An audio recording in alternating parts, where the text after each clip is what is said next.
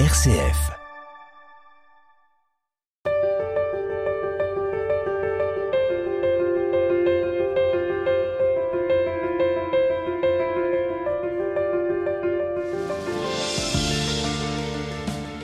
Père Raphaël Dayon, merci de nous accueillir là où vous habitez aujourd'hui. Nous sommes en Haute-Savoie à la frontière franco-suisse. Bonjour à vous. Oui, bonjour et bienvenue. Père Blanc, missionnaire euh, d'Afrique, vous avez vécu, si on remonte dans le temps, à Marseille, à Rome, en Tunisie, encore auparavant un an au Yémen et 25 ans en Algérie.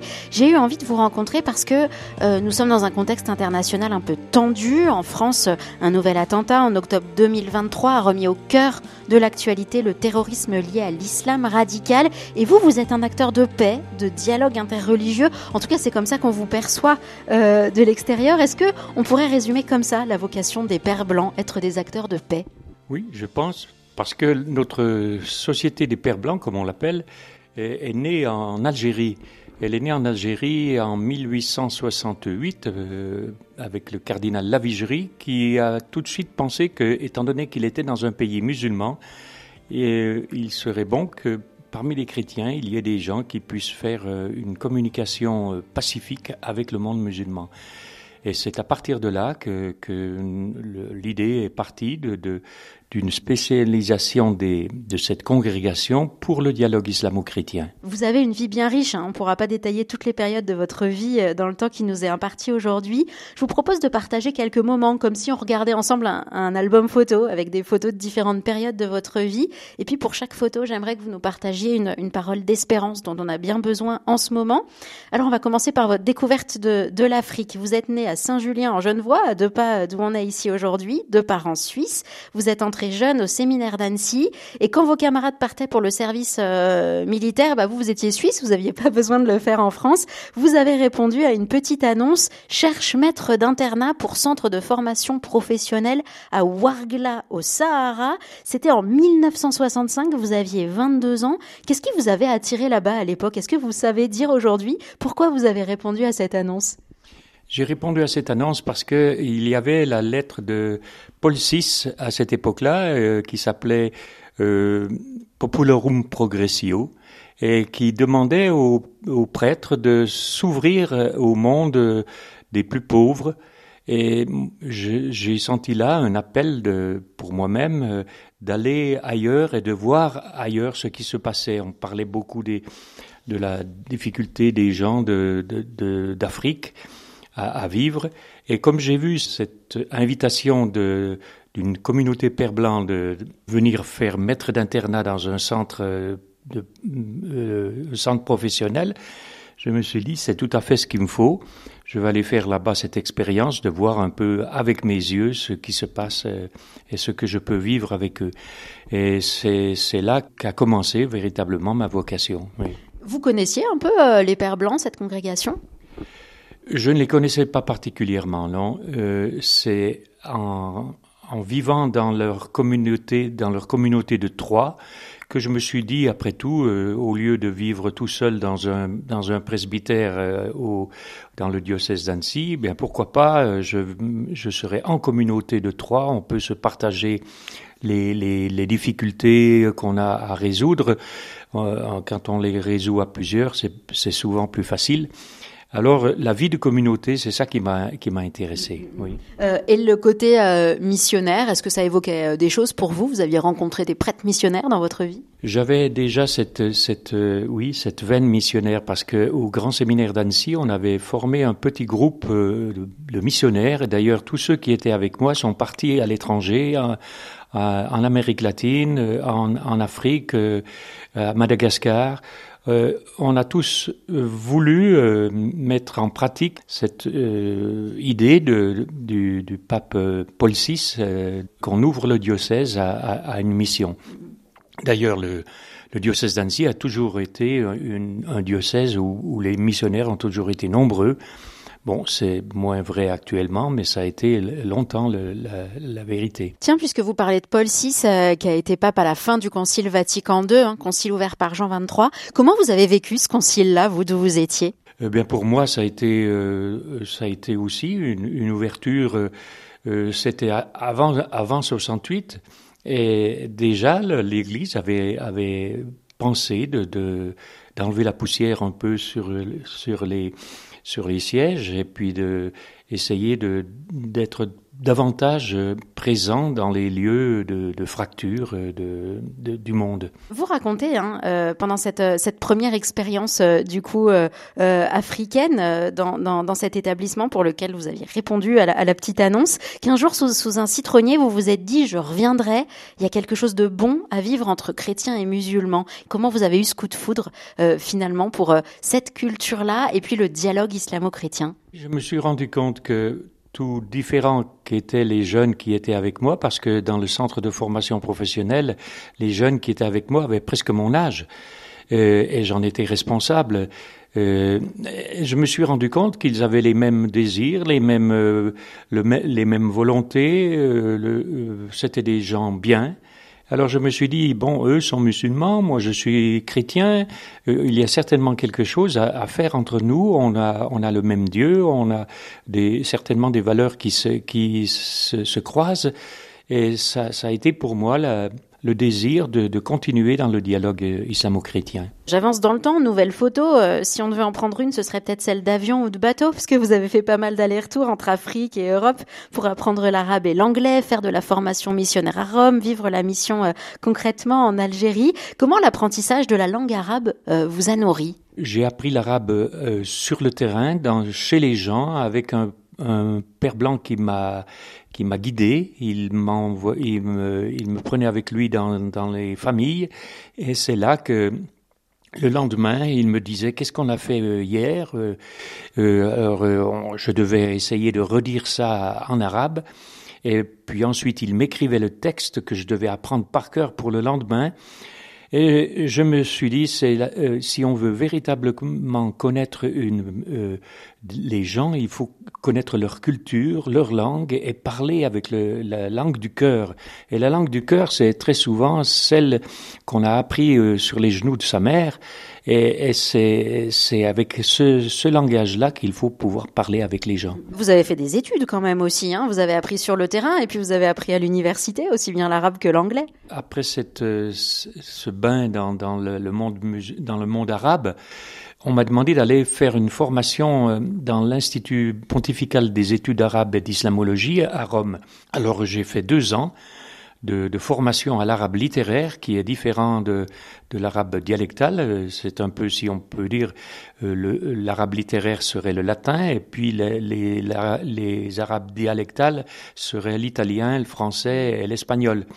Donc euh, j'ai appris l'arabe littéraire, ça m'a permis de pouvoir lire les journaux, de pouvoir écouter la radio, de pouvoir aussi parler à, à, à d'autres qui, qui sont de pays arabes mais pas de, du Maghreb, parce qu'il faut retrouver euh, le, les racines des, des mots.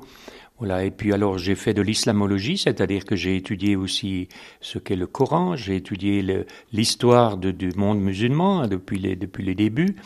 Et puis, euh, j'ai appris aussi euh, quelles étaient les, les, les, les vertus de, de, du dialogue. Est-ce qu'on peut parler d'un dialogue à l'intérieur de vous-même finalement? Est-ce que euh, vivre et apprendre cette culture, cette langue étrangère, vous en nourrit euh, en, en tant que chrétien?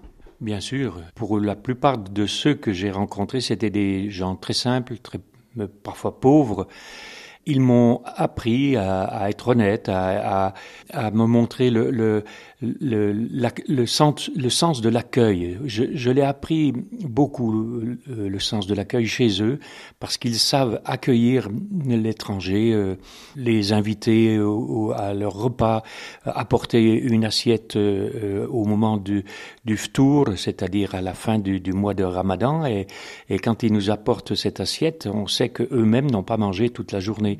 Et moi, ça m'a beaucoup touché parce que c'est des côtés humains qui euh, montrent que qu'on soit d'un côté ou de l'autre de la Méditerranée ou, ou d'un côté ou l'autre du globe terrestre, on a tous les mêmes sentiments humains que le Seigneur nous a donnés.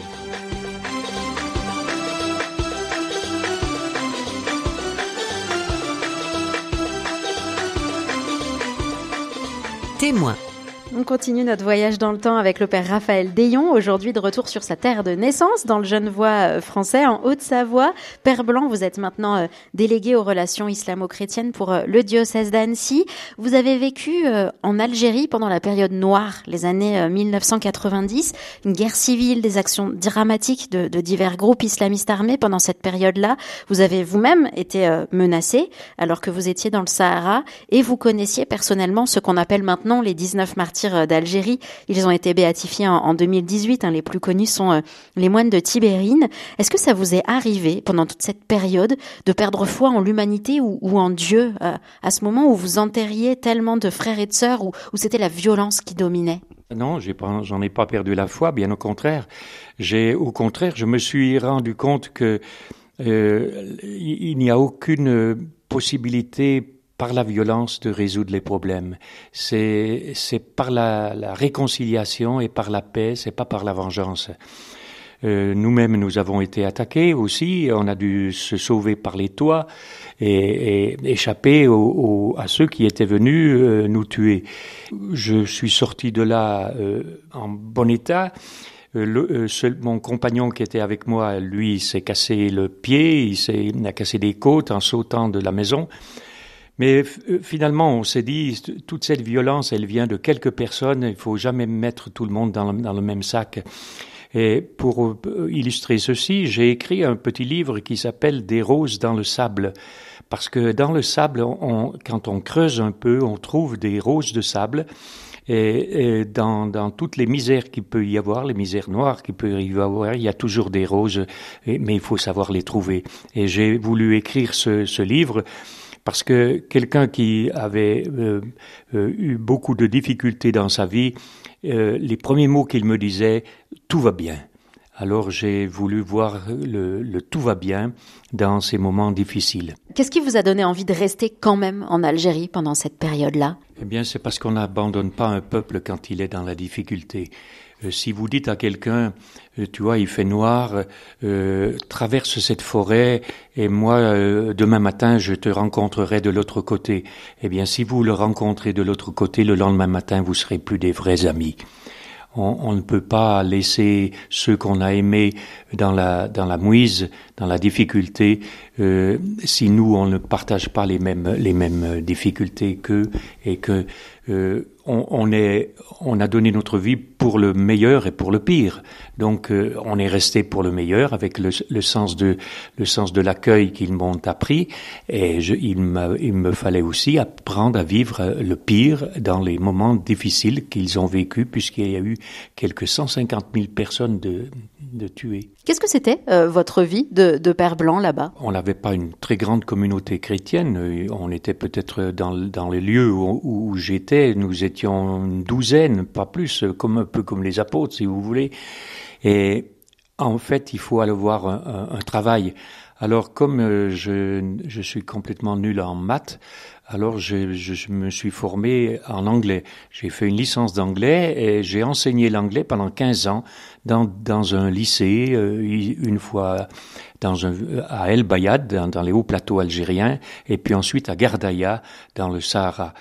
Et là, j'avais six ou sept classes à qui je devais euh, euh, enseigner, enseigner l'anglais. Je parlais à eux en anglais. Ils n'étaient pas supposés savoir que je connaissais le français ou l'arabe. Et je pourrais vous dire aussi que j'ai enseigné, euh, j'ai enseigné l'anglais en braille à un aveugle. Et il, il est resté euh, encore pour moi un très grand ami. Il a maintenant 45 ans. Je l'ai connu à l'âge de 16 ans. Vous deviez euh, faire partie de, de, de, leur communauté aussi, en même temps que vous étiez euh, bah, dans la vôtre, Père Blanc? Oui, je crois qu'on on, ne peut donner un témoignage de, de, du Christ qui vit en nous que par nos gestes, euh, que par notre vie avec eux. Euh, il y a une parole de Saint François de Sales qui dit Ne parle de Dieu que si on te le demande, mais vis en sorte qu'on te pose un jour la question.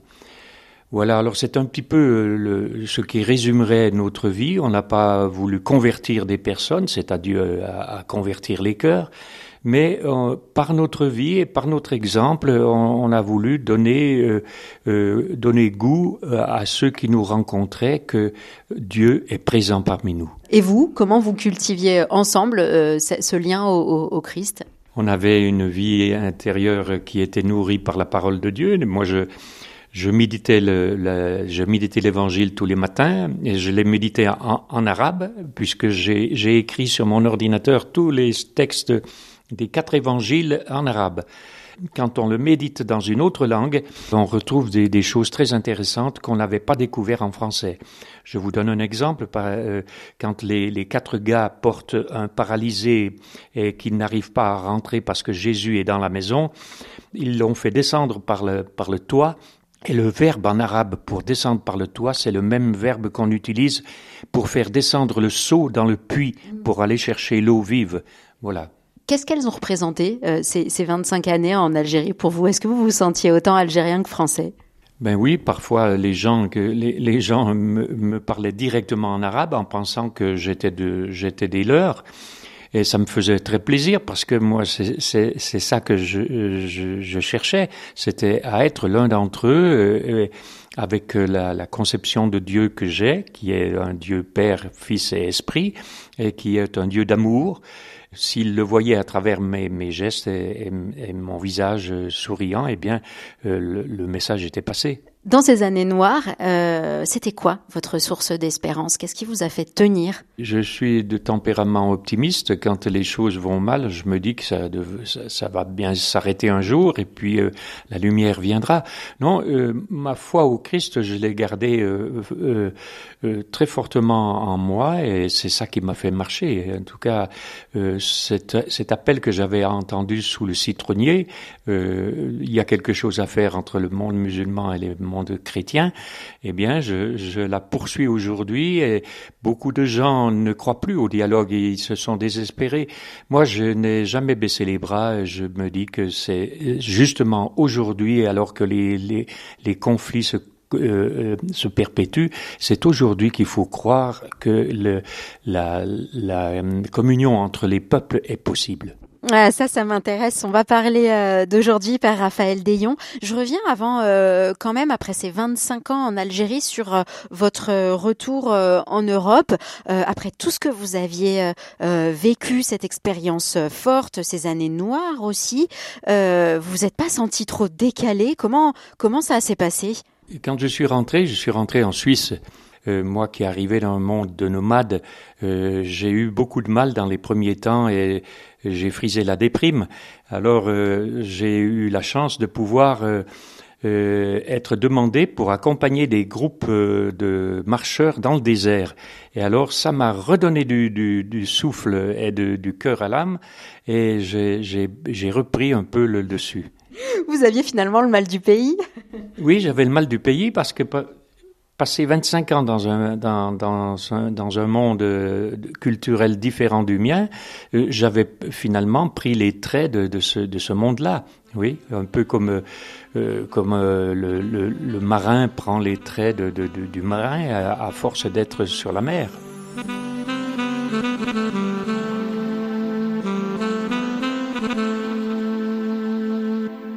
Témoin quand la foi se raconte. Père Raphaël Dayon, après toutes ces années où vous avez pleinement vécu votre vocation de Père Blanc, principalement en Algérie, on l'a évoqué, euh, retour euh, en Europe, la Suisse, Rome, Marseille, et maintenant la Haute-Savoie, Marseille et, le diocèse d'Annecy, deux de, diocèses français où vous avez été nommé délégué épiscopal aux relations islamo-chrétiennes. Qu'est-ce que ça veut dire vivre le dialogue islamo-chrétien en France? Il y a déjà beaucoup de, de groupes islamo-chrétiens qui et, aussi interreligieux qui sont disséminés de par le diocèse et moi on m'a donné le, le, la fonction de d'essayer de, de passer de ces groupes euh, d'un groupe à l'autre pour essayer de voir que, comment ça va, comment ça se passe.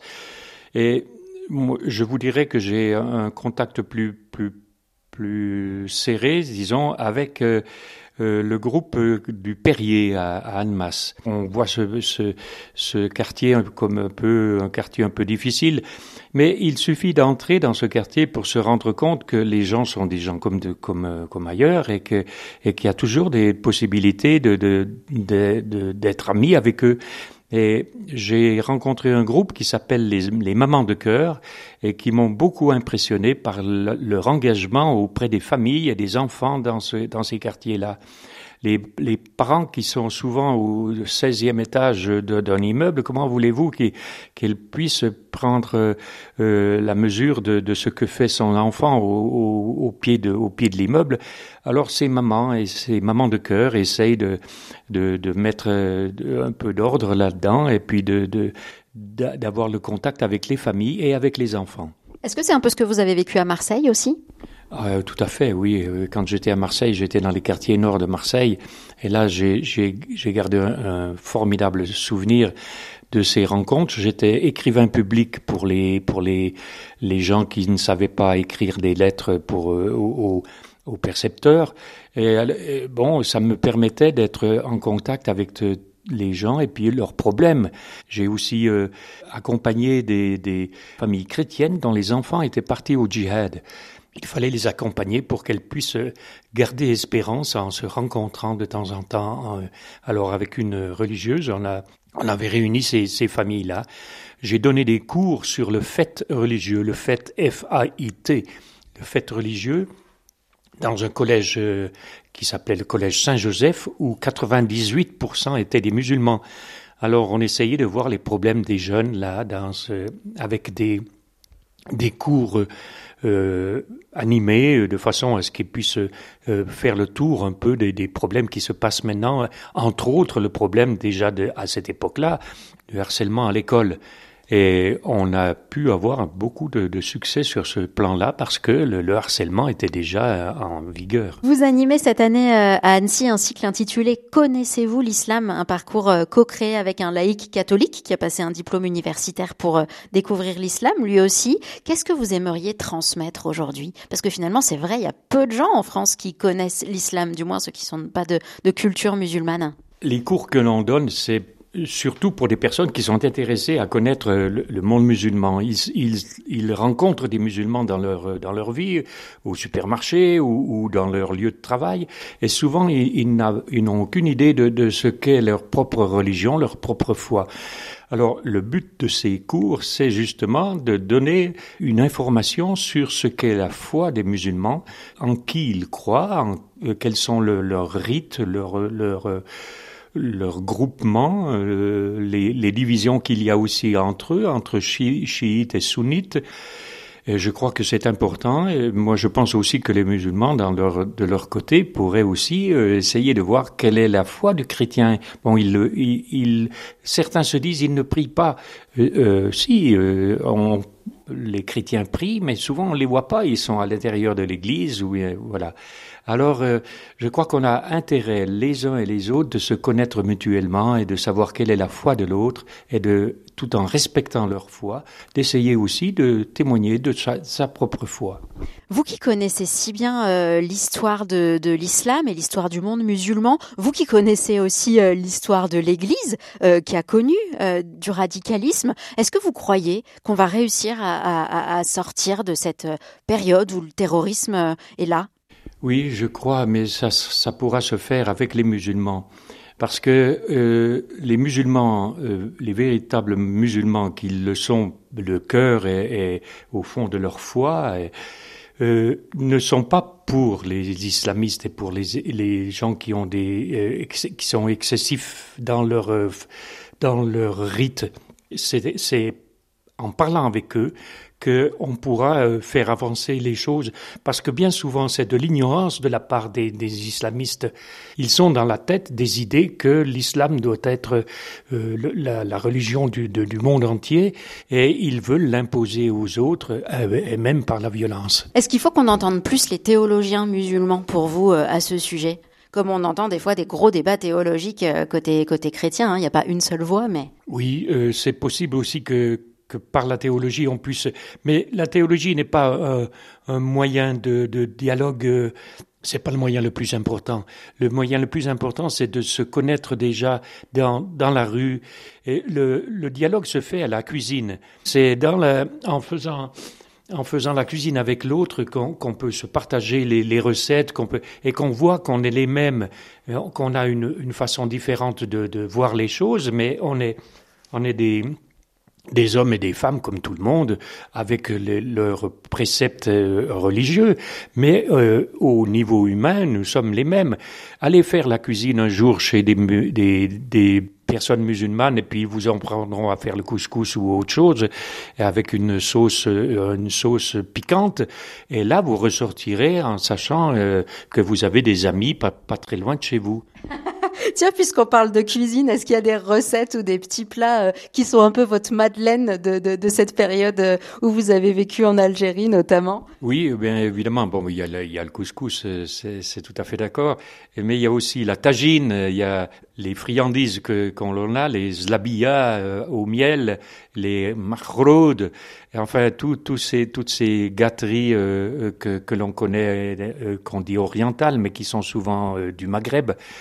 J'invite un peu les, les, ceux qui écouteront cette émission à, à, aller voir leurs voisins qui sont musulmans et à, à mieux les connaître sous le côté culinaire, et puis ensuite vous le, les connaîtrez sous le, la question de la foi. Mais ne parlez pas tout de suite de Dieu, vous, vous parlerez d'abord de, de, de, cuisine et puis de, et puis de vie de tous les jours. Ça, c'est du dialogue islamo-chrétien. Est-ce que vous pouvez nous partager, euh, Père Raphaël Dayon, euh, une parole ou une anecdote qui illustre pour vous cette joie du dialogue interreligieux? Eh bien, la, joie du dialogue interreligieux, c'est les relations que j'ai que j'ai gardées avec euh, cet ami aveugle qui a été un jour mon, mon élève et que j'ai rencontré au fond de ma classe et je l'entendais taper sur euh, sur une tablette euh, parce qu'il écrivait en braille et comme je savais, je connaissais le braille parce que une aveugle me l'avait appris.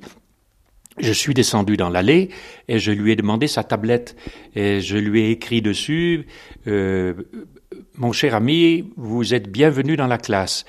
Alors quand euh, je lui ai rendu la, tablette et qu'il a lu ceci, il a sauté en l'air, tous les élèves étaient surpris de, voir la chose, et il m'a dit, je suis sauvé. Et en effet, j'ai pu lui enseigner l'anglais par le, par le braille. Je, je, euh, j'écrivais les, les, leçons en braille et il répondait aux, questions en braille. On braillait tous les deux. Et puis, euh, il, a, il a eu sa licence d'anglais, sa, sa, maîtrise d'anglais, et maintenant, il répare les ordinateurs euh, euh à distance. Et alors, en français ou en anglais, vous pouvez le rencontrer. Il parle, il s'appelle Bachir. Et pour finir, euh, tiens, vous qui nous disiez qu'à l'époque, vous étiez en, en, en Algérie, euh, vous lisiez euh, tous les jours un passage d'évangile euh, en arabe. Est-ce qu'il y a un passage qui vous plaît particulièrement en ce moment, ou qui vous touche, ou qui vous a interpellé récemment, une, une parole avec laquelle vous nous laisseriez? Bien sûr. Je vais d'abord la dire en arabe. Laïsa ahdin asdiqa'ihim. Il n'y a pas de plus grand amour que de donner sa vie pour ceux qu'on aime. Merci, euh, Père Raphaël euh, Je précise que euh, quand j'ai pris rendez-vous avec vous, vous avez fini en disant Abdullah. Oui, oui, parce que c'est quelque chose qui m'est resté. Euh, le monde musulman parle de Dieu davantage que, que nous chrétiens. Je crois qu'on a intérêt, nous, nous chrétiens, à, à retrouver ce sens de la présence de Dieu en nous dans tous les gestes que nous faisons. Quand quelqu'un met en marche sa voiture, avant de tourner la, la, la, clé, il va dire Bismillah c'est-à-dire je me confie à Dieu. Bah, je vous propose qu'on se retrouve bientôt, peut-être à la radio, peut-être euh, euh peut-être euh, à nouveau chez vous, ou qui sait, euh, peut-être avec ces mamans de cœur du Perrier, si Dieu le veut. Inch'Allah.